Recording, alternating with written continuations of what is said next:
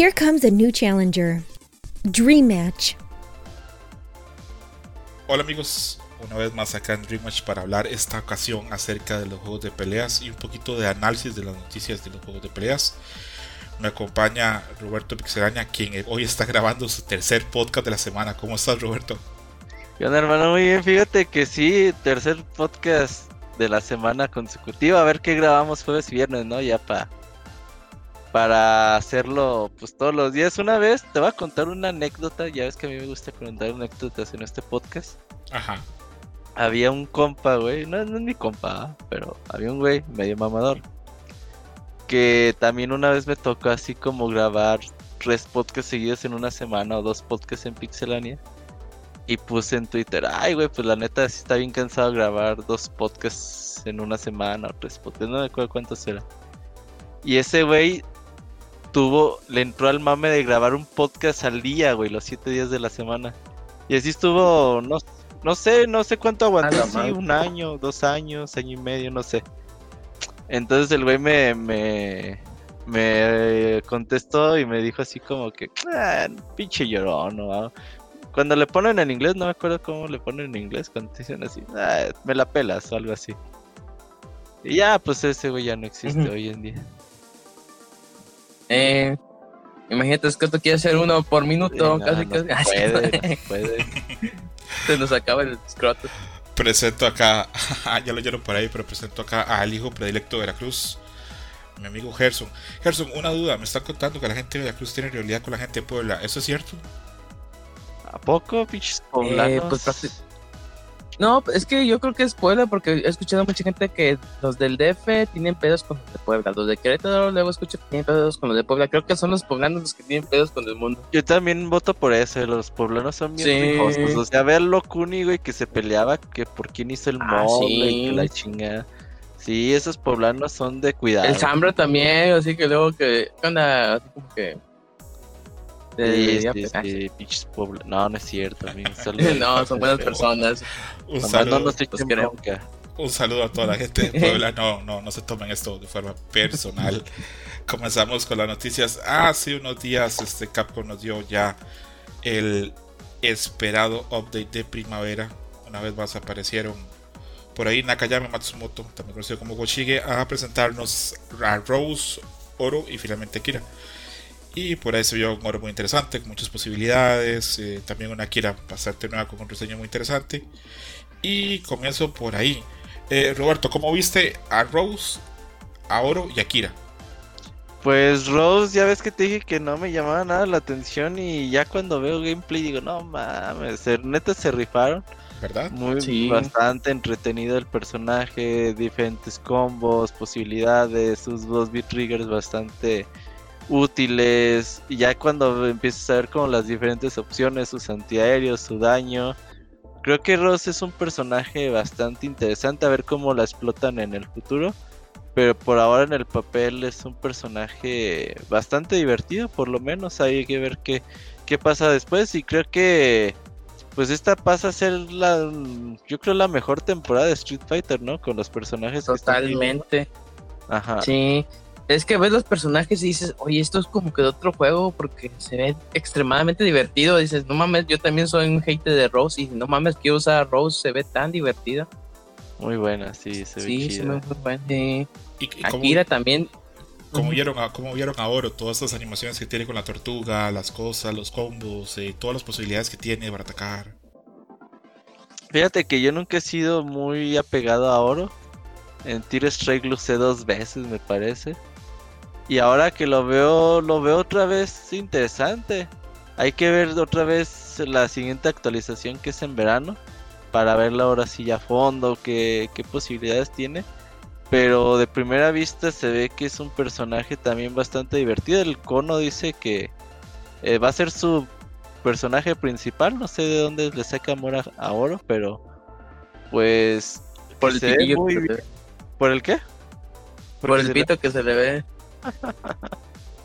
a lo mejor por eso le gusta. A mí me impresionó mucho que haya gente quejándose que ya no se le vean los testículos, los huevos Pero bueno, para. A veces es muy grotesco, pero bueno. para, para todo el público. Eh, Herzog, bueno, ya mencionaste que también ves que, que Rose no era de los personajes que te interesaba y los ves ahora bastante cambiados. Eh, ¿Alguna opinión de, de Oro y Akira? Eh, de Oro yo no sé, lo, siento muy fiel al de Street Fighter 3, o sea, tiene como que sus agregados, pero se ve muy bien. Yo también no lo usaba mucho, pero lo que viene el trailer, pues sí, o sea, sí siento que es un Oro completamente fiel al, al juego, eh, al juego pasado. Eh, Akira me gustó mucho. Yo no, o sea, no sabía como qué podría agregarle. Y cuando veo el personaje, sí se ve muy de eh, Rival School, se ve muy bueno. Me gusta mucho el agregado de que sale el hermano, ¿cómo se llama Daigo? Eh, ¿Kazuma? No. Exactamente. Como aéreo, ¿no? También. Sí, no manches, yo dije, no, esto es puro Rival School, o sea, me encantó todo ese, esos detalles que o sea, lo que te digo, que estos tres personajes los ves y dices, no manches, Street Fighter. Si Street Fighter hubiera empezado con estos tres en la primera temporada, yo creo que el boom hubiera incrementado, la verdad, sí están muy atractivos. Y yo así que antes un hater, no hater, más bien que dejé Street Fighter así 5 de lado, igual sí me gustaría retomarlo por estos personajes. Y la mecánica nueva, más yo, yo creo, Herzog, que lo que pasa es que Street Fighter 5 ya está en un periodo donde ya los desarrolladores se están hasta divirtiendo ellos mismos ah, haciendo cosas. Eh, mencionamos en un Dream Match pasado que esto es como cuando eh, se va el gato, que los ratones hacen fiesta, se fue Ono y los desarrolladores están pues, haciendo muchas ideas, están tomando muchas cosas. Eh, los dos personajes que se han sacado son personajes que tienen un montón de posibilidades. Este, ahora que ustedes mencionan que Rose este, no, les, no les parecía interesante al principio, yo ayer estuve viendo streams de Saco y de Punko, hacen unas cosas loquísimas ya con con Rose. Y un personaje que da para, para probar un montón de cosas, mucha libertad, muchos combos. Eh, este, el youtuber famoso Maximilian dijo que Rose le parece un personaje de Killer Instinct en Street Fighter. Por la cantidad de opciones que tiene, lo de las cartas, cómo te puedes subir o bajar algunos stats. Eh, personaje súper interesante. Otra cosa que quiero decir antes de pasar a otro tema es que a mí me gustó mucho el rediseño a nivel físico. Me parece que quedó más guapo y más atractivo que antes sobre todo con los, con los costumes, con los trajes que hay alternativos. Y quiero dejar esto muy claro, para mí Street Fighter 5 ha hecho muchas cosas mal, pero en los modelos femeninos me parece que lo ha hecho muy bien, porque los personajes se ven atractivos, pero se ven fuertes. A veces vemos personajes, digamos, muy atractivos en ciertos juegos, pero no se ven fuertes. Por ejemplo, a ver, Iron al nuevo Guilty Gear se ve muy atractiva, pero no parece un personaje fuerte, no se ve un personaje atlético, simplemente atractiva. Y así pasa en otro montón de juegos. Entonces me parece que en eso Street Fighter se le dio a la, a, la tecla adecuada. Pero bueno, ahí esperaremos más. Supongo, como dice Robert, que para verano tendremos ya otro, otro comunicado donde probablemente veamos mucho más a fondo oro. Eh, veamos más de Akira. Y probablemente veamos ahí al último personaje. sí. Del último personaje. Ah, ah Y pasamos a la otra noticia que ya comenzó el Capcom Cup. Y ya hubo top 8 donde estuvo Mago, Tokido, Momochi, Kawano, que es un jugador muy joven, John Takeuchi, también muy joven, 23 años, y Tabachi Zangief, el archienemigo de Nemo, eh, Don Daigo, como siempre, y por ahí estuvo Fudo. Eh, yo vi el torneo, creo que Robert también lo vio. Eh, Robert, Los jugadores japoneses se quejaron de que esto lo ganara Mago porque dicen que ahora Mago va a estar presumiendo de aquí hasta el otro año. los van a estar chingando. Exactamente. Y ahí ya se ve la gente que decía que cambio es muy fuerte. Yo vi esa cambio de Mago. Mm, vamos a, Ahí sí, hay que conversar esos top tier más adelante, pero parece que esa Kami sí es bastante fuerte. O por lo menos Mago está jugando muy bien con ella. Eh, no me sorprendió a mí el nivel de Mago. Eh, siempre, siempre pasa algo extraño cuando Mago juega por ahí en Asia, sobre todo en Japón. Tiene un nivel ahí, un extra, un plus, que a veces cuando ha venido a América no lo ha logrado traer. Por ahí estuvo también eh, nuestro amigo Momoche con un río muy fuerte que supongo que a Robert le tiene que haber gustado mucho. ¿Cómo lo viste, Robert? Veo fuerte a Momochi, pero ¿sabes qué le falta? Como Ryu, todavía le falta conocer más al personaje. Juega mucho a lo que sabe y ha jugado con qué, ¿no? En toda su vida. De hacer los confirms con Media Kick y como es muy cabrón para eso, eso le da mucho, muchos dividendos. Pero, por ejemplo, tú ves a otros top tiers con Ryu que juegan muchísimo mejor que Momochi, ¿no? O por lo menos con el personaje. Todavía le falta, pero lo veo bastante bien. Llegó a la final. Por ahí Tokido, ese sí me lo me lo surtió en, en, Winners. Y ya después ahí en Losers eh, le batallé un poquito más. Pero estuvo bastante bien. Ojalá y siga entrenando con Ryu, siga mejorando con el personaje porque todavía le faltan ahí saberse dos, tres truquitos. Y la verdad es que bastante bien. ¿Cómo viste el match que hubo tan bueno entre Daigo y Tagashi Zangief? Güey, pinche. Ajá. No, adelante, Robert. Pinche Daigo la cruz azulió bien cabrón. ¿Te parece? sí, güey, ya lo, tenía, o sea, lo, llevaba 2-0, lo tuvo, creo que tuvo 3 match point, güey. Este, este Daigo sobre Itasan. Y la verdad es que Itasan lo hizo bastante bien. O sea, lo, lo consiguió, no es fácil el match de Sangit versus Guile. Y aún así lo logró. O sea, hay que darle todo su mérito. Pero yo creo que Daigo se desconcentró muy cabrón. O sea, era para que él lo hubiera ganado. Igual por ahí Daigo va a tener más posibilidades. va a haber otros torneos y probablemente. Van a ser tres torneos, ¿no? En Japón, según yo. Así es, va a haber tres torneos en Japón y probablemente por ahí lo podamos ver más. Eh, Gerson, ¿tú, viste algo del torneo o no viste nada? Nada, ¿verdad? No, no vi nada, pero me sorprende ver una colina en el cuarto lugar. Yo pensé que el personaje estaba más que enterrado. No, no, es fuerte. Sí. Sí, tiene sus herramientas. De hecho, el, este jugador Kawano eh, me hizo gracia porque eh, dentro de los mensajes que se ponen ellos, este puso que a la gente, al público, diciendo: Ustedes no están cansados de ver siempre a la misma gente ganar apóyenme para ver si puedo romper eso. y bueno, quedó en cuarto lugar, así que bueno, algo, algo bien hizo. Oye, el Yota Kaguchi, yo pensé que todavía tenía 16 años, güey, ya tiene 23, what the fuck. la máquina. ¿Cómo se va el tiempo, verdad? Sí, no. Sí, no manches. Yo lo vi crecer, ahí se aplica, yo lo vi crecer. Perecer, pero tal vez de edad, porque el tamaño creo que es bien bajito. Eh, vamos a hablar un poquito de esto. ¿Ustedes por qué creen que este grupo de, pues ya de, de, de ¿qué? rucos. Sí, ya son rucos, ya ni siquiera chavorrucos, ya son rucos. Mago, Tokido, Momochi y Tabashi Zangief. Osiris, Squall, ah, ah, cabrón. Creo que Fudo todavía se salva creo que Fudo todavía está por ahí los treinta y tantos y aparte está ahí esperando su eventos. Todavía no lo metamos en tan ruco. ¿Por qué creen que estos viejos son tan fuertes todavía en Street Fighter? ¿Es algo ya de cultura, la práctica o es que tal vez no hay jóvenes buenos? Quiero ver sus opiniones. Comienzo con Harrison.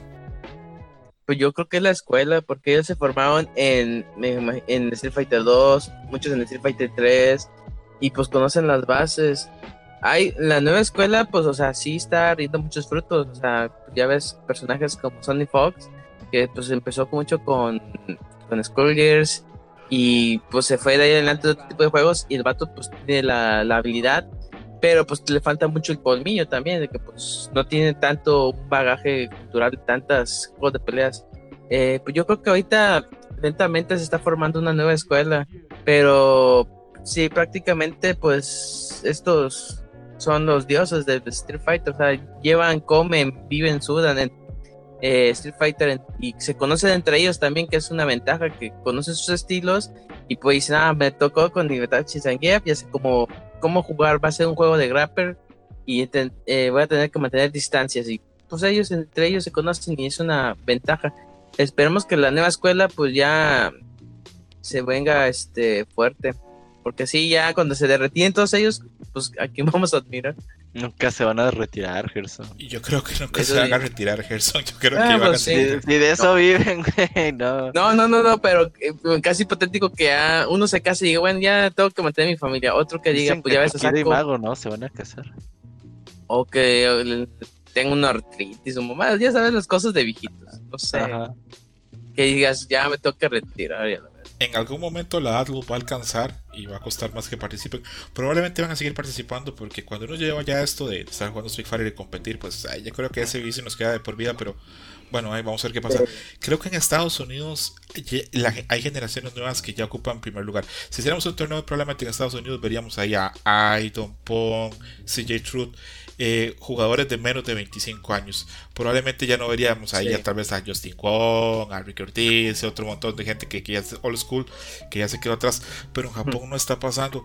Eh, Robert, ¿coincides con lo que dijo Gerson o crees que hay algo más, un plus más de... Porque Yo creo que que tienen varias ventajas sobre los jugadores jóvenes. La, la primera obviamente es la gran cantidad de experiencia. sea, por ejemplo, jugar con Retoquido, Daigo y Sako, que son cabrones que han recorrido todo el mundo 10.000 veces y han participado en torneos de todo tipo, jugado en todo tipo de escenarios. Pues esos güeyes ya no se ponen nerviosos por nada, no, no tiran un combo por emociones, no, sus estrategias siempre están firmes. Eso les da muchísima ventaja en contra de los jugadores jóvenes. Quizás los jugadores jóvenes tienen más reacciones, tienen quizás nuevas estrategias, pero estos cabrones al tener tanta experiencia, tantos torneos encima y emociones súper controladas, eh, les da un plus sobre, sobre los jugadores jóvenes. Y la segunda yo creo que jugadores que están patrocinados como Daigo, Tokido y, y Sako, que pues esos güeyes pues viven la vida súper tranquila y juegan 3, 4, 8 horas al día sin ninguna preocupación más que pues jugar Street Fighter y ya. Eso les da mucha ventaja sobre los jugadores jóvenes que no tienen, pues que tienen una vida de estudiante normal o no sé qué, de qué vivan, pero pues de jugar, ¿no? Coincido, coincido con Robert. Creo que aparte de todo esto que mencionamos, este, pues esa experiencia y todo eso, sí tienen aparte de eso, este, representan bastante bien lo que es la escuela del arcade y tienen pues ahí mucho colmillo ya con otros jugadores. Mm, seguiremos viendo más torneos a ver si, si surge más gente, más jugadores de Japón o, si sigue manteniéndose esa, esa vieja escuela allá arriba. Que repito, en mi opinión va a mantenerse por un par de años más, por lo menos. Los veo como, muy fuertes, muy, con, muchas ganas de, entrenar. Pasamos al último personaje. Y a mí últimamente he visto noticias y comentarios y rumores del último personaje. Y veo cosas muy locas. Por ejemplo, he visto gente que habla de Gotetsu, que es el maestro de Gouken. He visto gente que, para mí eso no hay ningún chance. He visto gente que habla de Ingrid, que es el personaje este de la, la esta colegiala que viaja al futuro a, a robarle el poder a, a Bison, que yo lo veo complicado porque Ingrid era un personaje fetiche de Ono y Ono ahora está pues en otras Ya no está. Un personaje que hay gente que cree que hay chance que aparezca y a mí me saca la risa, pero sería interesante es Dorai, que es el papá de Chun-Li. Pero bueno, eh, ah, ya la gente mataron. Sí, Roberto, sí, no. o sea que yo nunca he visto al papá de Chuli ni en dibujo ni nada. ¿Sabes por qué la gente está comentando? Porque dentro de esta web que tienen de Street Fighter 5, donde aparece como un perfil, hace un mes y algo agregaron el del papá de, de Chuli, que era un policía. Entonces, la ah. gente, Bueno, pero es que Luego se llamaba Gerson, este, el policía que salía en modo historia. Que Peter? Luego lo hicieron, ajá, que lo hicieron jugable, güey. Sí. Querían poner a Peter, güey. Eh, exactamente. O oficial. Luego, otra gente cree que va a haber un personaje invitado de, de otra franquicia de Capcom. Y hay gente que cree que va a ser un personaje invitado de otra franquicia de otra empresa. Gerson, acá entre nos, ¿quién crees que sea el, el, el último personaje de Street Fighter? O por lo menos, ¿quién te gustaría que fuera? Mira, es que me gustaría, pero a la vez no, porque como ya se va a acabar el juego, dices, si ponen a Makoto, digamos, pues ya va a ser al final, me hubiese dado que estudiar desde el principio para pues perfeccionarle y todo eso y seguir, darle mucha más vida. Pero si lo ponen al final, pues, pues se me veía como que muy triste. Pero pues sin eso tuviera que elegir uno, eh, pues yo creo que a Viper, sí, Viper. Sí, Viper, ok. Con lo de Makoto, te casi garantizo, Gerson, que Makoto no va a estar en Street Fighter 5. Estoy casi seguro que Makoto tiene el campo garantizado en el roster inicial de Street Fighter 6. Sí, yo también presiento algo así. O el Street Fighter que venga, pero para, para este, pues no. Eh, Robert, ¿hay algún personaje que te gustaría o, te gustaría un personaje nuevo? Eh, dame tu, opinión. No, bueno, es suena complicado ya después. Yo creo que el personaje que más chances tiene de salir sigue siendo Viper. Es un personaje que tiene un montón de rumores desde hace mucho tiempo. Y pues yo lo veo como el personaje que esté ahí, pero bueno, como que se me hace muy...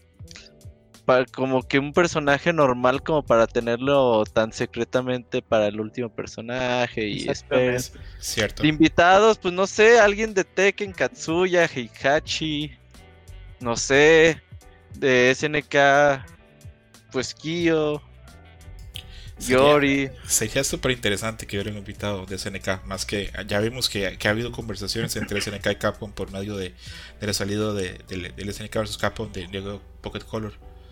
Pero yo también ah, considero que, que sea Terry. Sería no, genial, sería genial Terry. Sí. Terry Yo... a los a todos. eh, fíjate pobre SNK le costó, le costó bastante tiempo poder este, eh, desentenderse de, ese mini escándalo que hubo. Eh, no, volviendo, con, volviendo con, lo, con lo de Street Fighter, yo creo que Robert tiene mucha razón. Si fuera un personaje normal como si Viper, no, lo, no los tenían, yo creo que no lo tendrían tan oculto. Exacto. Sí, eso sí. Aparte, ya está el antecedente que ya en el penúltimo fue Akira, que es un personaje muy especial de una saga que es ajena a Street Fighter, aunque ahora ya parece que va a ser canon también. Y bueno, pues esperaremos a ver. Hablando de personajes invitados, eh, vamos a hablar de la invitación y la llegada de Chun-Li y Ryu al juego de los Power Rangers, a Battle of the Grid. Eh, ah, vamos a aclarar algo. Yo no soy fan de los Power Rangers, pero desde hace un año y medio, y creo que lo he comentado acá en el programa, veo que ese IP se está moviendo muy bien. La gente habla mucho del cómic, que dice que es muy bueno. El juego de peleas tiene una escena muy activa eh, yo estoy en el Reddit de, ese, del, juego y veo todos los días la gente poniendo videos como tutoriales, este, solicitando matches. Es una serie super activa. El juego, pues parece que le está yendo bastante bien. Es el único que tiene crossplay total. Alguien que tiene Switch puede jugar con alguien de PC. Alguien que tiene Xbox puede jugar con alguien de Steam. Eh, es crossplay total. Mi pregunta es, y con eso comienzo con Roberto, ¿cómo ves tú que, salga Ryu y Chun-Li en este juego? ¿Crees que le puede ayudar a, a que crezca su base? ¿O crees más bien como que es un bajón ahí para Ryu Chun-Li? ¿Cuál es tu opinión? No, está bien, mira, la verdad que cuando colaboran las dos compañías, eh, de esta forma lo veo bienvenido. Cuando ves el tráiler, los movimientos de Ryu, sobre todo los que se han visto, pues se ve bastante divertido. Dices, ah, entonces, pues a mí como jugador de Street Fighter, pues sí me da morbo que ya no de, de comprarlo, de utilizar y a ver qué sale, ¿no? Quizás no voy a jugarlo por meses o por semanas, pero pues mínimo me dan ganas de probarlo. Entonces creo que el juego le viene bien como para darse a conocer a la escena de Street Fighter y quizás un poco más allá. Y ahorita estoy viendo un torneo ahí de, de Power Rangers a ver cómo, cómo se juega competitivamente, lo veo bastante bien. Eh, es un juego yo tengo un, conocido que, ha estado en un par de torneos y es un juego que tiene mucha libertad. Eh, los controles son muy sencillos y casi cualquier persona puede jugarlo a un nivel aceptable. Tengo entendido que aparte su, su escena competitiva se ha pues crecido y fortalecido en los, últimos meses, sobre todo durante la pandemia, porque tiene un, netcode bastante bueno. Tengo entendido que sí, el, el, máximo, el Daigo, el, el, jugador número uno top tier, es un mexicano. Les quedó mal con el, con el nombre, con su nick pero sí es un mexicano, el que es, creo que se llama Quimera. Pero sí es, ah, este, es el así el, el, top, top, top. Cuando pierde, le decía es noticia dentro del mundillo de, de Power Rangers. eh, eh, Gerson, ¿cómo es esto los juegos de los Power Rangers y que ya está invitando personas de Street Fighter? ¿Te llamaría la atención probarlo? ¿O es más, ya lo has probado? Ya lo probé en el Game Pass, este, está divertido, lo único que se me hizo así como que ah, es que muchos de los personajes que, bueno, del, Power Ranger verde está como en DLC y así, bueno, el, vato que es así como... ¿Sordon? ¿Cómo se llama? Sí, no, es que, sí, creo que sí, es uno que parece cerebro, no me acuerdo, que salió en una película. sí. No, el Sordon es la cabeza. eh, bueno, son, no sé qué madre. Como se puede la gente. Este. Como se puedan dar cuenta la gente, nosotros no sabemos mucho Power Rangers. Este... Yo me quedé Power Rangers hasta que salió la película eran ninjas.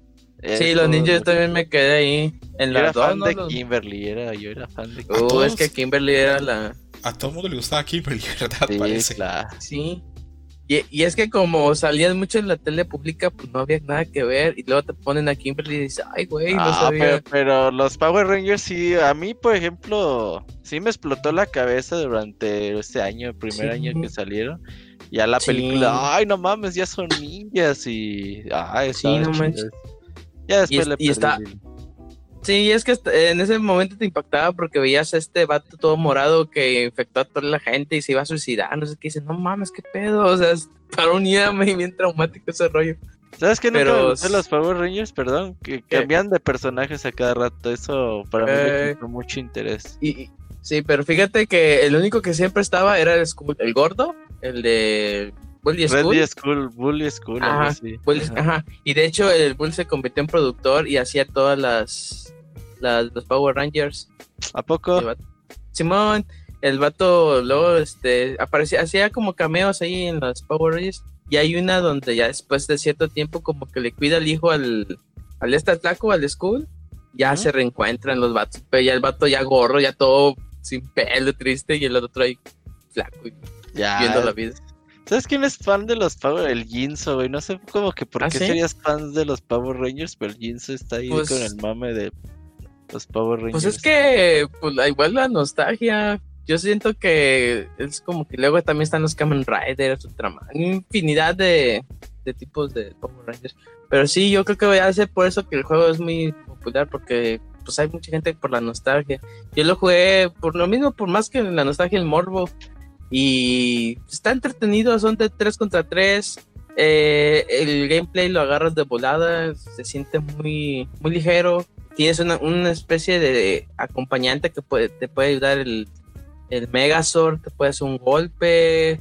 El dragón gigante del, este, ¿cómo se llama? Del verde, del Power Ranger verde. O sea, como que está, está entretenido.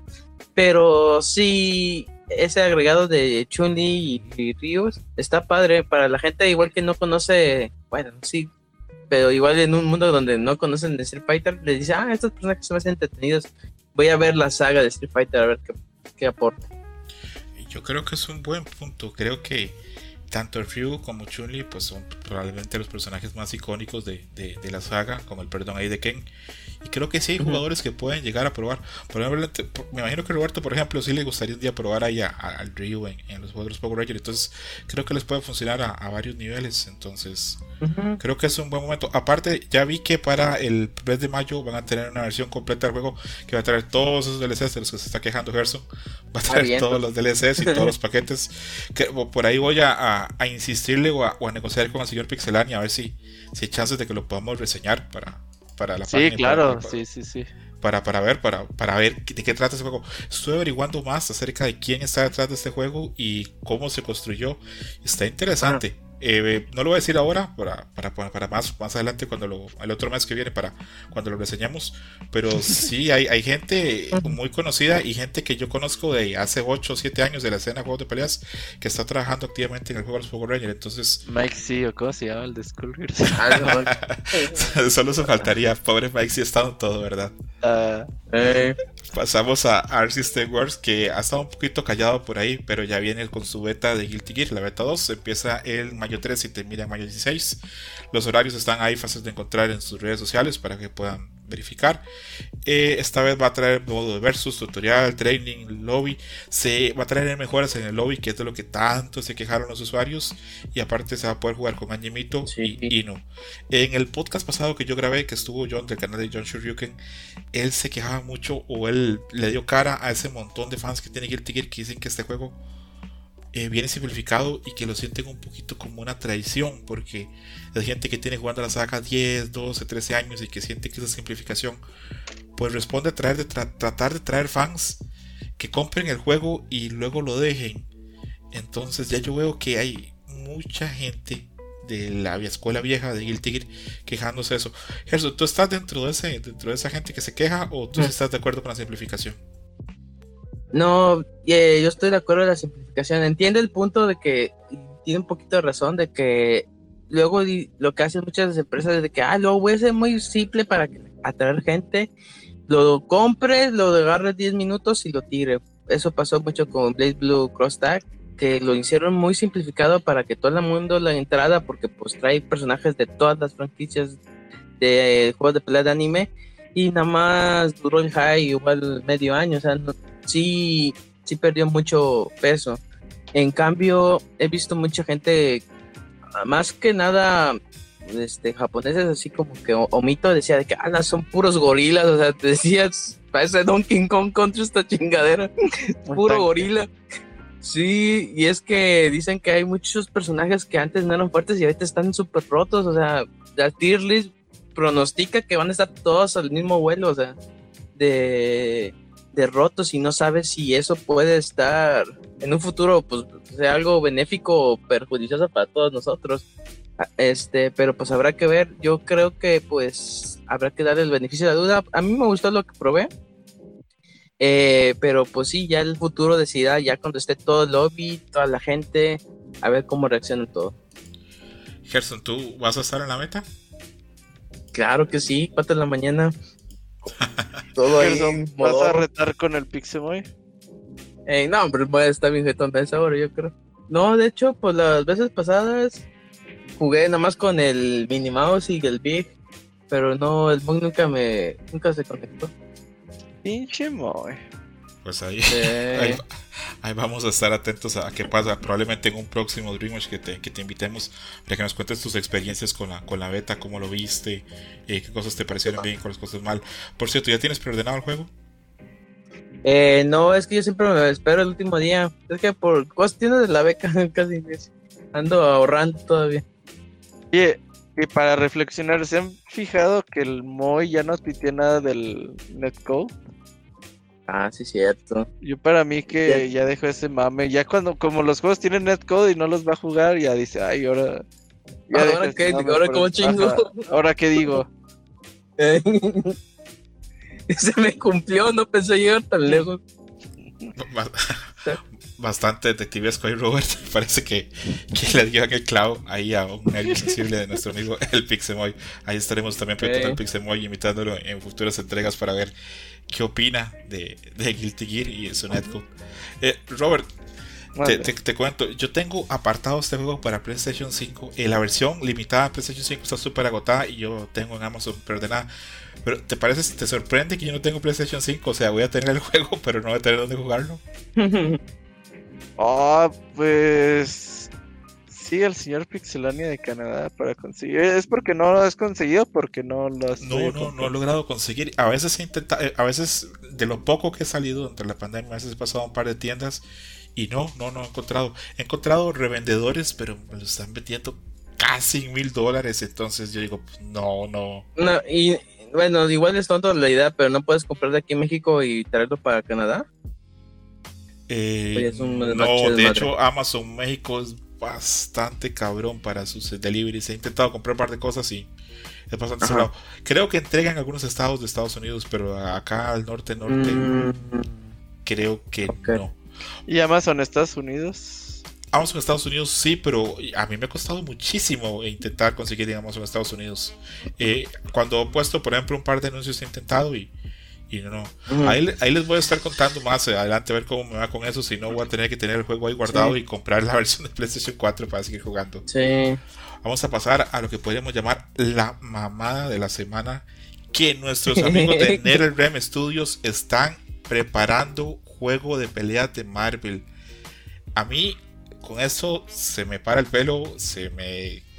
No me da horror me da horror porque soy muy fan de los juegos de Capcom, pero creo que probablemente podrían hacer un buen trabajo. Vamos a arrancar con las opiniones. Roberto Pixelania, ¿qué te parece esto? Pues doloroso, doloroso para aquellos que pensamos que algún día Marvel vs. Capcom va a volver a sus años dorados.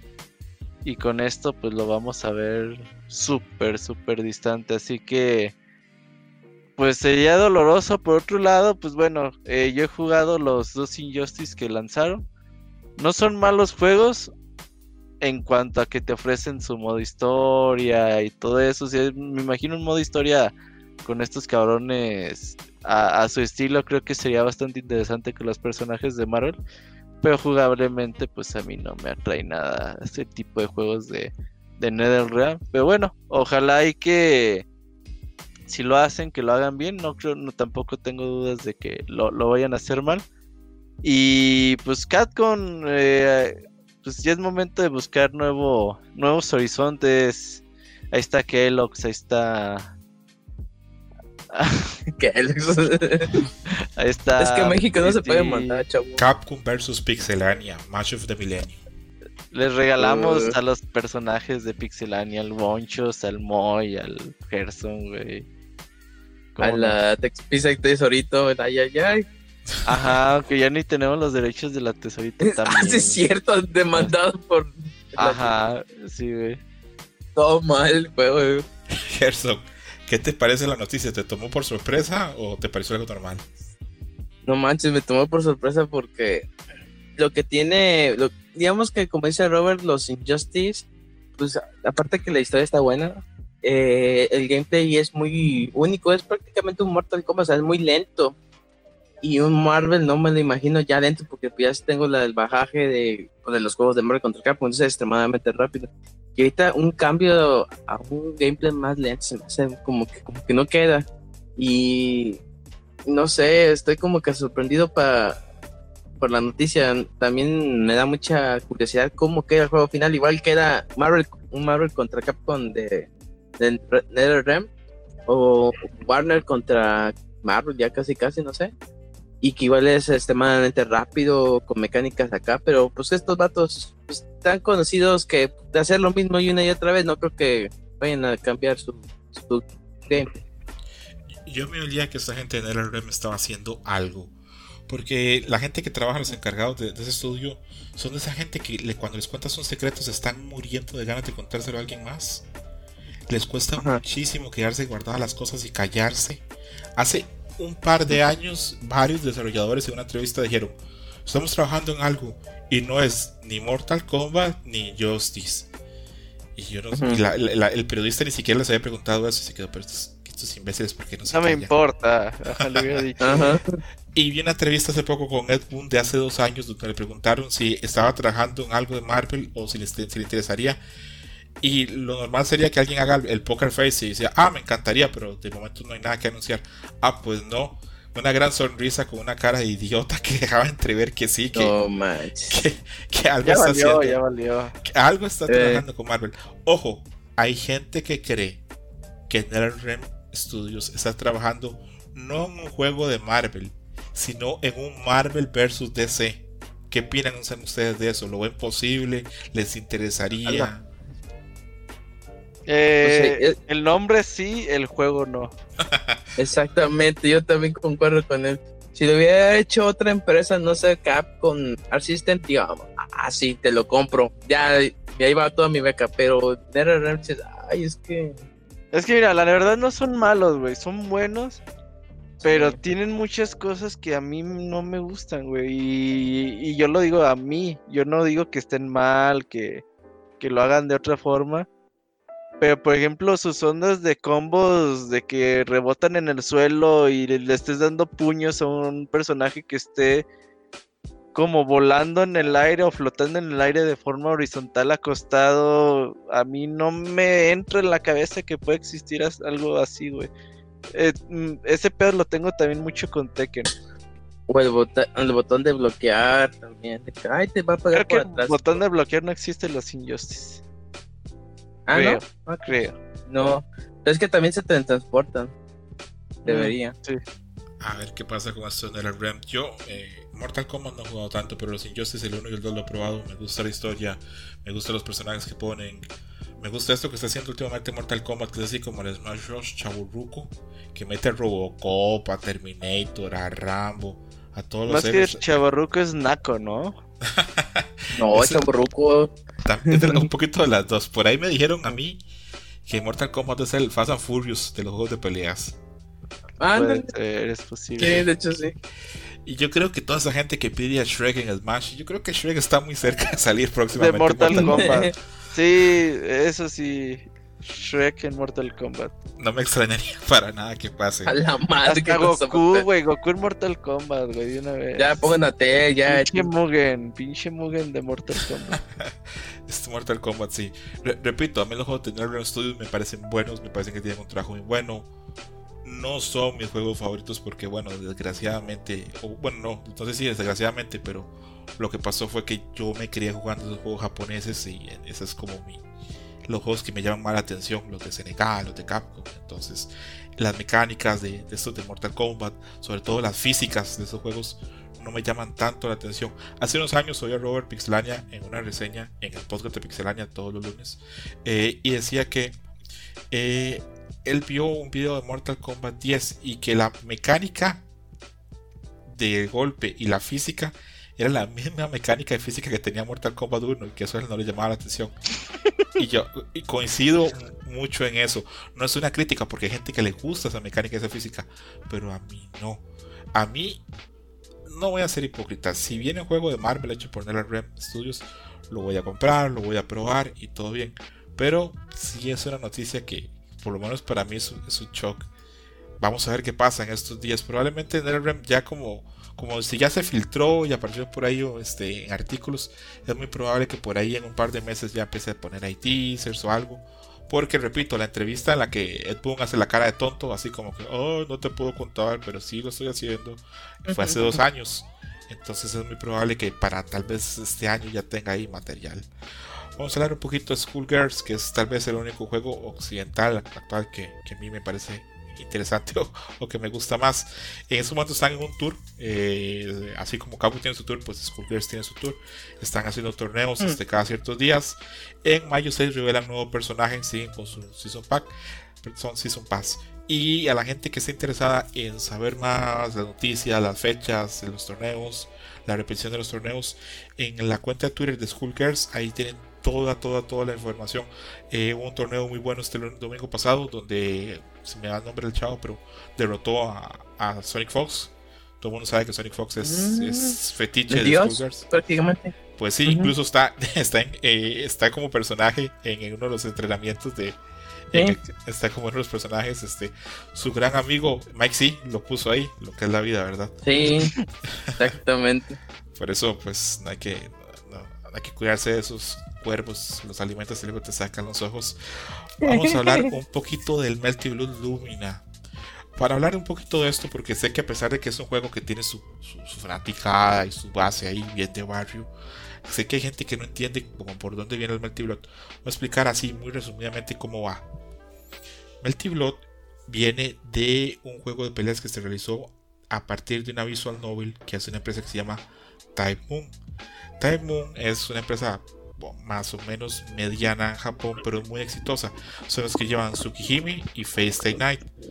Eh, cuando sacaron Tsukihime, que es una novela visual, tuvo mucho éxito. Y la que en esa época eh, era una empresa diminuta, bueno, sigue siendo diminuta, pero en esa época todavía más, se llamaba French Bread. En esa época French Bread hacía dojinshis, o sea, mangas o dibujos obscenos o sexuales acerca de los personajes de esas novelas. A modo casi de broma se le aproximaron a, a Time les ofrecieron, hey, nos gustaría hacer un juego de peleas de sus licencias. Y en ese momento Time tampoco era una empresa muy grande o muy consolidada y dijeron, ¿saben qué? Adelante. Lo que no estaba tan claro es que dentro de French Bread eh, había gente muy buena en diseño, en programación, en música y pues en cuestión de tiempo desarrollaron el famoso Multiblot que tuvo un impacto grande en Japón, tuvo un impacto grande en Estados Unidos y fue un juego que durante unos 10 años le estuvieron dando updates. Y es un juego que tiene una escena pues muy fiel. Eh, siempre se habla que es el juego que tiene más barrio porque la gente lo juega en los baños, en los callejones, en donde sea la gente está jugando Multiblot. Recordemos aquel meme de la que la gente cuando entró ahora al Capitolio en Estados Unidos, este, iba jugando Multiblot algunos en unos laptops. No manches. La gente que está jugando Multiblot está en eso. Bueno, pues resulta que después de 12 años de que se anunció, eh, Time Moon va a ser remake de Tsukihime, la novela visual. Y ahí surgió la esperanza. Ah, bueno, viene un remake de Tsukihime. Tal vez haya chance de que French Bread pueda hacer un nuevo Multiblot. Pasaron los meses, no pasaba nada y finalmente lo anunciaron de que viene Melty Blood Lumina, viene para PlayStation 4, Switch y Xbox One. Anunciaron de una vez que viene con rollback para que el móvil no diga nada y no se queje que no puede jugar. De una vez cubrieron este espacio. Y al parecer este pues va a ser un juego interesante porque va a mantener la esencia tan exitosa del Melty Blood con los sprites en HD que ya usaron usando Junior. A mí este juego me interesa mucho. Primero porque yo no le puedo entrar al Melty Blood en esa época. Y segundo porque los juegos que hace Fresh Bread algo tienen que la gente que entra a jugar estos juegos no sale. se quedan ellos por siempre. Creo que lo único que entró y se salió fue Gerson. Gerson, no, sí. ¿Tú, me metí. ¿Has jugado Melty Blood? Eh, muy poquito. Es que cuando fue el boom de Uniel, mucha gente decía, es que Milty Blow es prácticamente el pan, o sea, de cada día de, estos jugadores. Y, ah, no manches. Y probé poquito Milty Blow y estaba tan entretenido. Pero así de entrarle a hacerme adicto, no, casi no. Pues sí, este, este Multiblot este, tiene ahí su fanática. Mucha gente que pasa los 30 años, el día que lo anunciaron, se puso súper feliz. Por ejemplo, Arturo Sánchez y este. Ah, se me va el nombre del streamer muy famoso. El Moy. Ah, no, este. Spooky. Spooky está súper feliz. Dijo que ese es el juego que lo introdujo a la, a la FGC. Entonces, mucha gente muy contenta con el Multiblot. Muy contenta que va a salir para las consolas actuales. Este, bueno, actuales no, para la generación, digamos, anterior y esto que va a estar pues, en las tres plataformas principales, pues súper bien. Parece que hay alguna gente que no va a estar en PC, pero en un tiempo va a estar en PC. Hay que dar, hay que dar tiempo. Sí, hay que darle chance. Es lo que hay que dar. Ah, repito, a mí me interesa mucho esto de Multiblot. Este, yo he visto torneos y he visto que esta gente de Fresh Bread, a pesar de que son una empresa muy pequeñita, son como 10 personas, hacen juegos muy interesantes y con mucho cariño. Le ponen ahí todo el, todo el amor del caso. Eh, cuando tuviste el anuncio, Gerson, ¿te llamó la atención? O? Sí, totalmente. De hecho, este, no me lo esperaba porque, pues, como tú dices, es un juego que ya lleva un montón de años con un montón de actualizaciones y pues ya te, ya piensas de que, que ahí se va a quedar por siempre. Pero ya cuando vi el anuncio dije, ah, no manches, es que ya por fin la gente va a conocer el papá de los pollitos, uno de los juegos que influyó mucho, mucho en la comunidad de anime.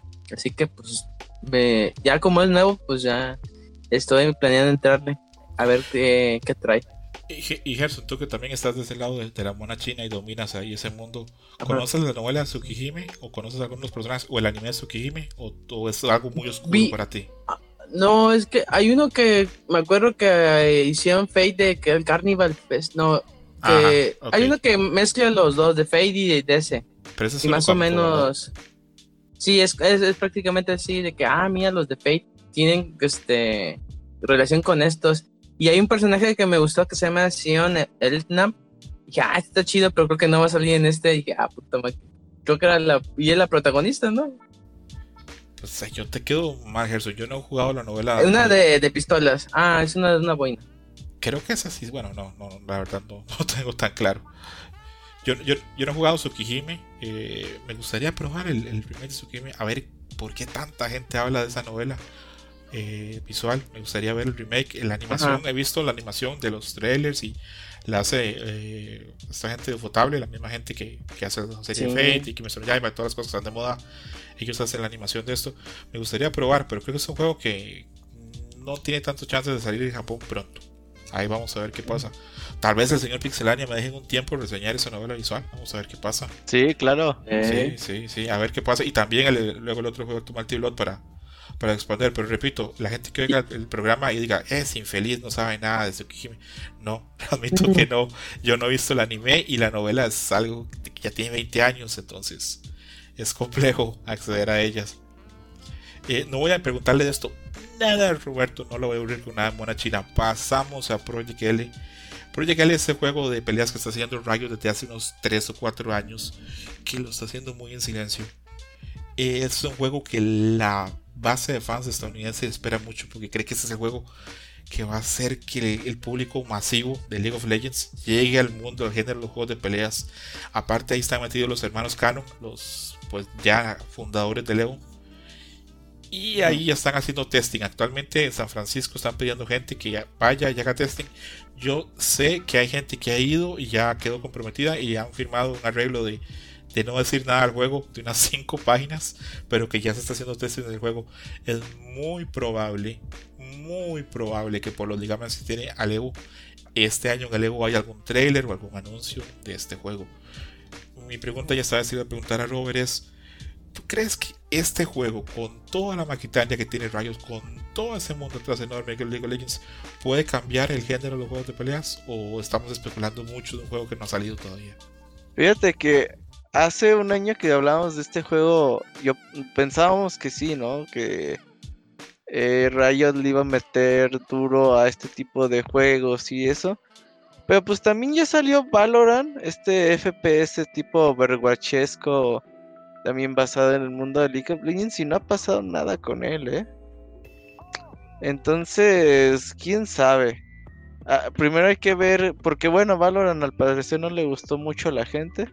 Hay que esperar primero a que esté bueno y ya después de que esté bueno, pues ver cómo se puede ir metiendo, haciendo torneos, eh, que la gente se vaya uniendo a la competencia y todo este tipo de cosas. Creo que al final de cuentas va a quedar en una anécdota más que en romper la industria como tal de juegos de peleas. Tú no, le tienes mucha fe entonces, Roberto, ¿verdad? No, después de ver lo de Valorant, creo que no. Porque los, los League of Legends, los, creo que esos güeyes pues van a jugar League of Legends y ya, no, no creo que se metan a ni, ni juegan Valorant, que es un juego digamos más accesible. Yo no creo que se digan, ay, vamos a jugar juegos de peleas. No, no creo. Gerson, ¿qué opinas? ¿Consigues con Roberto? Totalmente. Es que los juegos de peleas son muy complicados porque, digamos, en DOL tienes a tu equipo, digamos, si tú no haces nada, de perdido tus compañeros te pueden carrear, o sea, te pueden mochilear. Pero en un juego de peleas nada más estás tú solo. Y ahí depende de tu habilidad, de tu destreza mental, de muchos factores. Y pues eso a mucha gente le frustra. Y si la verdad no estás muy... Y más aparte de todo esto, tienes que tener un conocimiento de los juegos de peleas, tampoco son enchiladas, tienes que saber los fundamentales, o sea, infinidad de, teoría para entender un poquito más de, de, qué estás haciendo, o sea, por qué mi movimiento, estoy pegando a este güey y luego, luego me lo contraataca, o sea, es mucho rollo. Y pues una persona que está en LOL, quién sabe si tenga ese tipo de, de tolerancia o más bien aceptación a aprender cosas nuevas. Yo creo que también, como dice Robert, igual no va a ser la segunda venida de Jesús, va a ser un juego del montón. Bueno, no, hasta ver este el producto final podemos decir, pero pues sí, yo creo que va este no va a cambiar muchas cosas. Bueno, aquí vemos que tanto Roger como Gerson hay pesimismo. creo que diría más que están expectantes. Ándale. Ajá. No, pues la realidad. El COVID nos, nos ha hecho pesimistas. Sí, creo que es normal, la verdad, este, que haya escepticismo de qué pasa o qué deja de pasar en lo que respecta a, este juego de, de, Riot. También es que hay que ser honestos, no es fácil entrar al mundo de juegos de peleas. A mí lo que más me preocupa es que en serio hay gente con unas esperanzas y con muchas ganas de que este juego llegue y cambie todo y que cree que en serio va a cambiar la escena, eh, sobre todo en los grupos de, de jugadores o este top de, Estados Unidos. Repito, yo estoy también expectante, veremos qué pasa, a ver qué pasa con eso. Y ya llegamos a la última etapa tal vez del programa y vamos a hablar de SNK que está haciendo bastante ruido siempre en estos últimos días. Pues tiene esa mecánica que pone su silueta y pone luego su... para que la gente adivine qué personaje viene para King of Fire. Y estuvo presentando a Mai y a Chermi en las últimas semanas. También luego presentó a otro personaje para Samurai Shodown, pero Hablemos de Mai y Sherman. Eh, Roberto, ¿cómo ves los, los trailers? ¿Se nota ya un avance, una mejora en los, modelos gráficos o cómo los ves? Eh, avance en gráficos y modelos sigo viendo exactamente lo mismo que se ha mostrado hasta ahora. Eh, Mai la veo muy continuista lo que hemos visto en otros Kino Fighters. Y Shermie me gustó, fíjate. A mí me gustaba jugar con Shermie en el 97, en el 98. Y ahora que la veo con sus diferentes combos, sus scraps eh, clásicos, la vi bastante entretenida de jugar. De hecho, acaban de anunciar a Chris, no sé si viste el trailer. Justo acá, acaban de... acá lo estuve viendo bastante. Ah, duda, duda, ¿Chris es hombre o mujer? No entiendo. Es hombre. Es hombre. Ah, ok. Eh, bueno, hablando un poquito de Chris, ah, esta semana pasada me enteré que el traje que lleva Chris está basado en el traje que usa Shinji en Evangelion en el capítulo del baile. Pero bueno, ese ah, tema, ¿Viste? Pero acaba de volar de cabeza. Ah, viste, ese es tema, es tema para otro día, pero, pero sí. Eh, a mí el trailer de Mae me pareció que está bastante bien, me parece que hubo mejoras bastante significativas del primer trailer. El de Cherby me parece junto al de Yashiro el, el mejor trailer que ha habido también. eh, me pareció, y eso lo puse también en Twitter, yo pensé que, que Shermie le iban a bajar el tono sexual del personaje y al contrario le, subieron. ¿Cómo lo ves? Le subieron. ¿Cómo viste Shermie? No, no, pues excelente. Yo, este, es un personaje que mucha gente quiere. O sea, he visto infinidad de fanarts, cosplay de ese personaje. Se me ha hecho normalón, o sea, como que no soy tan fan de Cherry, pero sí, lo que vi en el trailer se ve muy bien. De May no vi nada. Eh, no soy muy fan de, pero, o sea, soy fan de otras cosas, pero de su gameplay no. Ma... Ah, ok. De su gameplay no, de otras cosas sí. Eh, y pues sí, o sea, prácticamente eh, ahorita con Chris, pues este no sé cómo esté, pero me imagino que también ya vas a por, fin tener tu tercia original de los Orochi. Ah, estaría chido que regresaran. Sí, eso es, Odio los Orochi. ¿Por qué Roberto? Son la banda. Putos Orochi. No, no sé, siempre me, siempre tuve la idea de que los pinches Orochi o los poseídos, como le decíamos en, ah, su tiempo, eran personajes rotos y que los usa. Bueno, menos eh, Yashiro, Shermie y Chris no, porque tenían como poderes diferentes. Sí. A, los normales, pero Yori y Leon así decían, nada, pinches putos. Ah, no, sí. con eh, personajes rotos. sí, yo. Yo, yo difiero ahí de Roberto. Yo sí veo mejoras significativas en los últimos dos trailers, en el de Mike y el de Chermy. Más si los comparamos con el de Terry, que Terry parece como una pieza de Lego, se ve súper tieso. Creo que el de Chermy, el de Yashiro y este de Chris, tal vez como son modelos nuevos, sí, les han puesto como más ganas. Y con lo de Chermy, esto que, que no le bajaron ahí el tono. Primero que ver que suben súper éxito. Es el trailer más visto actualmente de todo el canal de SNK. Pinche banda. Órale sí, hay, hay, gente que está muy sola. Que, sí, este. Ese trailer Sí, le pegó duro la pandemia. Sí, ese trailer de Shermie. Aparte, repito, Shermie viene muy sexosa en este juego. Eh, durante el, el, super, lo que dice en el oído del, del, rival es esa frase japonesa que dicen las novias en su, su noche Vázquez: es mi primera vez, sea gentil. Entonces, se, me hace que sí, que, que trabajaron bastante SNK en estos eh, personajes nuevos. Luego SNK nos presentó a Ibiki Takani, que era el personaje que sabíamos que venía de las Blade 2 para, para Samurai Shodown. A mí me gustó mucho cómo lo implementaron. Este juego, desgraciadamente, y ahí pues voy a, a invocar al Pixemoy, está necesitando rollback, pero como el comer. Porque el juego está muy bien, el nivel gráfico está muy bien, tiene una base de fans que está ahí deseosa, pero el netcode no es muy bueno. Ojalá que SNK pueda hacer algo por ahí. Y lo último que ya quería decir es que queda solamente un cupo. Eh, el otro cupo está pues para un personaje que va a ser invitado del Tigre. Queda solo un cupo. Estamos con esas dudas y yo sigo muy necio si va a venir Geran, este, el, guerrero verde con la garra. O si va a venir Nickel Siger, que era aquel el calvo, el alemán que tenía brazo de hierro. Pero bueno, eso lo veremos próximamente. Creo que esas son las noticias que tenemos por hoy quiero antes de despedirme invitar a la gente que nos oye al baúl de los pixeles de Killer Instinct. ¿Qué día es Roberto? Es el quinto, no, no, a ver. Te digo en un segundo, es el 11 de mayo. Martes 11 de mayo, 8 de la noche, tenemos baúl de los pixeles de Killer Instinct.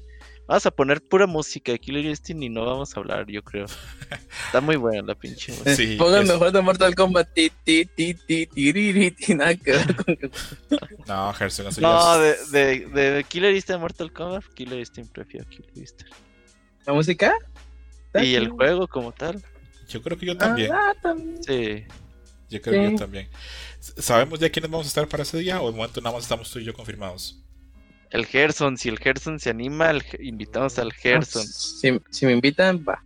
Ay, ya está el Gerson. El Squall también está confirmado. Camuy está confirmado un saludo a, al Squall que siempre me manda mensajes positivos. Y con fotos, con fotos. sí, muy amable. no mames, bicho Squall se mama y el otro día me le hice, pero ya te oír con el escroto diciendo que mando fotos. no, pero es un tipazo el Squall. Hace poco estuvimos hablando y me compartió ahí unas fotos del equipo, de los equipos que está manejando y es, es muy, muy, muy buena gente. También mencionar, sé que este no es un programa tal vez enfocado tal vez en los, en los beating up, pero que por ahí viene el DLC de Street of Rage 4, lo estamos esperando mucho, cuando salga vamos a hablar. Probablemente invitemos por ahí al Monches a hablar de eso. También que viene el juego nuevo, la Tortuga Ninja de beating up, que también le tenemos muchas ganas de probar. Y creo que eso sería como por hoy. Eh, despido acá a mi amigo Roberto Pixelania. Muchas gracias por venir, Roberto. Antes de irte, ¿cuál es tu jugador favorito de toda la historia de la América? Mi jugador favorito de toda la historia de la América. O por lo menos de la, o de la planilla actual. Bueno, mira, es que obviamente Cuauhtémoc Blanco para mí pues ha sido el mejor jugador, güey, pero yo era muy fan de un jugador que se llama Norberto Castillo, el misionero Castillo. Hijo de pinche cómo era bueno. Estuvo, no estuvo muchos años en América, unos 3, 4 años. Pero era muy bueno para jugar el hijo de la chingada. Oye, ¿y eras fan del, del Chample o no? El fan del Chample, fíjate que nunca, o sea, sí estoy, sí me gusta el Chavo y Chespirito y todo, pero las películas del Chample sí se me hacen aburridonas. Aburridonas. Pero o sea, sí están en la tele, o sea, sí las llego a ver, pues, pero ya. Ah, no, no se me hace lo mejor de Chespirito, no, no, no. sé si soy fan de Chespirito, el Chapulín y todo eso, el Chavo, pero el Chanfle creo que no es tan buena película. Sí, no. Eso es tema para otro día, pero yo en los mexicanos que conozco, ahí veo cierto, pues no digamos rechazo, pero sí se ponen una distancia con esas cosas de Chespirito y el Chavo. Si ustedes supieran la fuerza que tiene todo lo que hizo ese señor en Sudamérica es de locos. Es que, ¿sabes qué? Mira, y yo, yo, sí he visto, yo también ahí en redes sociales he visto como un odio así como que, güey, ¿por qué odias a Chespirito, güey? O sea, ¿qué te hizo como para odiarlo? Digo, quizás no te gusta el chavo, quizás no te gusta el chapulín y todo eso, pero no puedes negar que ese güey era un pinche genio de la comedia, güey. Era bastante creativo eh, el, señor y se la rifó un chingo de años haciendo produciendo todos sus shows eh, personajes y todo eso pues era muy cabrón. Ya que si te gusta o no es otra cosa pero ya odiar ¿por qué lo odias güey así Después de esta diatriba con, con Chespirito, pasamos a la última pregunta para Gerson, que hoy nos enteramos que es fan de The Cure. Gerson, a ver, canción favorita de The Cure. Ah, no manches. Eh, Ah, Fascination Streak. Sí, yo creo que Fascination Streak. Uf, super, de... super rolo. Sí, es que tiene una. no manches. ah, sí. Es una banda que debes escuchar. Sí es que tú oyes pura música de marihuanos, Gerson. No, imagínate, es rock ochentero, gótico, más o menos. Escucha Just Like Heaven o Friday I'm Love. Mañana escucho algo de The Cure, a ver si es cierto. Sí, son baladitas. Voy a poner los mejores éxitos de esos que compras en el Tianguis, güey. Eh. Y los mejores éxitos de The Cure. Eh. Son como 50 canciones, Robert. Estoy seguro, Robert, que sí has subido The Cure, pero no sabes quiénes son. Eh, puede ser. Porque son una, son una banda que tiene canciones que, que, han sido pues, éxitos. Sí, sí, muy populares. Canciones que suenan en todas partes y que tal vez no sabes, pero. Y a veces no sabes. Para el próximo. No manches. Y... Ajá. Ah, no, no, sí iba a decir, yo cuando los fui a ver a México, eh, fui con unos amigos y este, y cuando, digamos que en la parte de adelante, bueno, en la del medio, pusieron como una especie de piso de madera, así, para, para los rebotes y esas cosas. Y una amiga dijo, ah, voy al baño, ah, va. Ya estábamos en el, esperando que iniciara The Cure. Y mi amiga llega toda pensando, no mames, sintió en el temblor. ¿Cuál temblor? No mames, estaba en el baño, estaba todo sacudiéndose esa madre. No mames, ya vimos en Twitter y no mames, el temblor donde se agarró en, todos en The Cure, ah, no mames, pero me imagino que esa plataforma de... yo creo que por la plataforma de esa de madera como que no se sintió y este, pero ya mi primer temblor ni, ni lo sentí. Yo nunca he estado en un temblor, yo creo que sí me paniquearía muy cabrón si estoy en un temblor.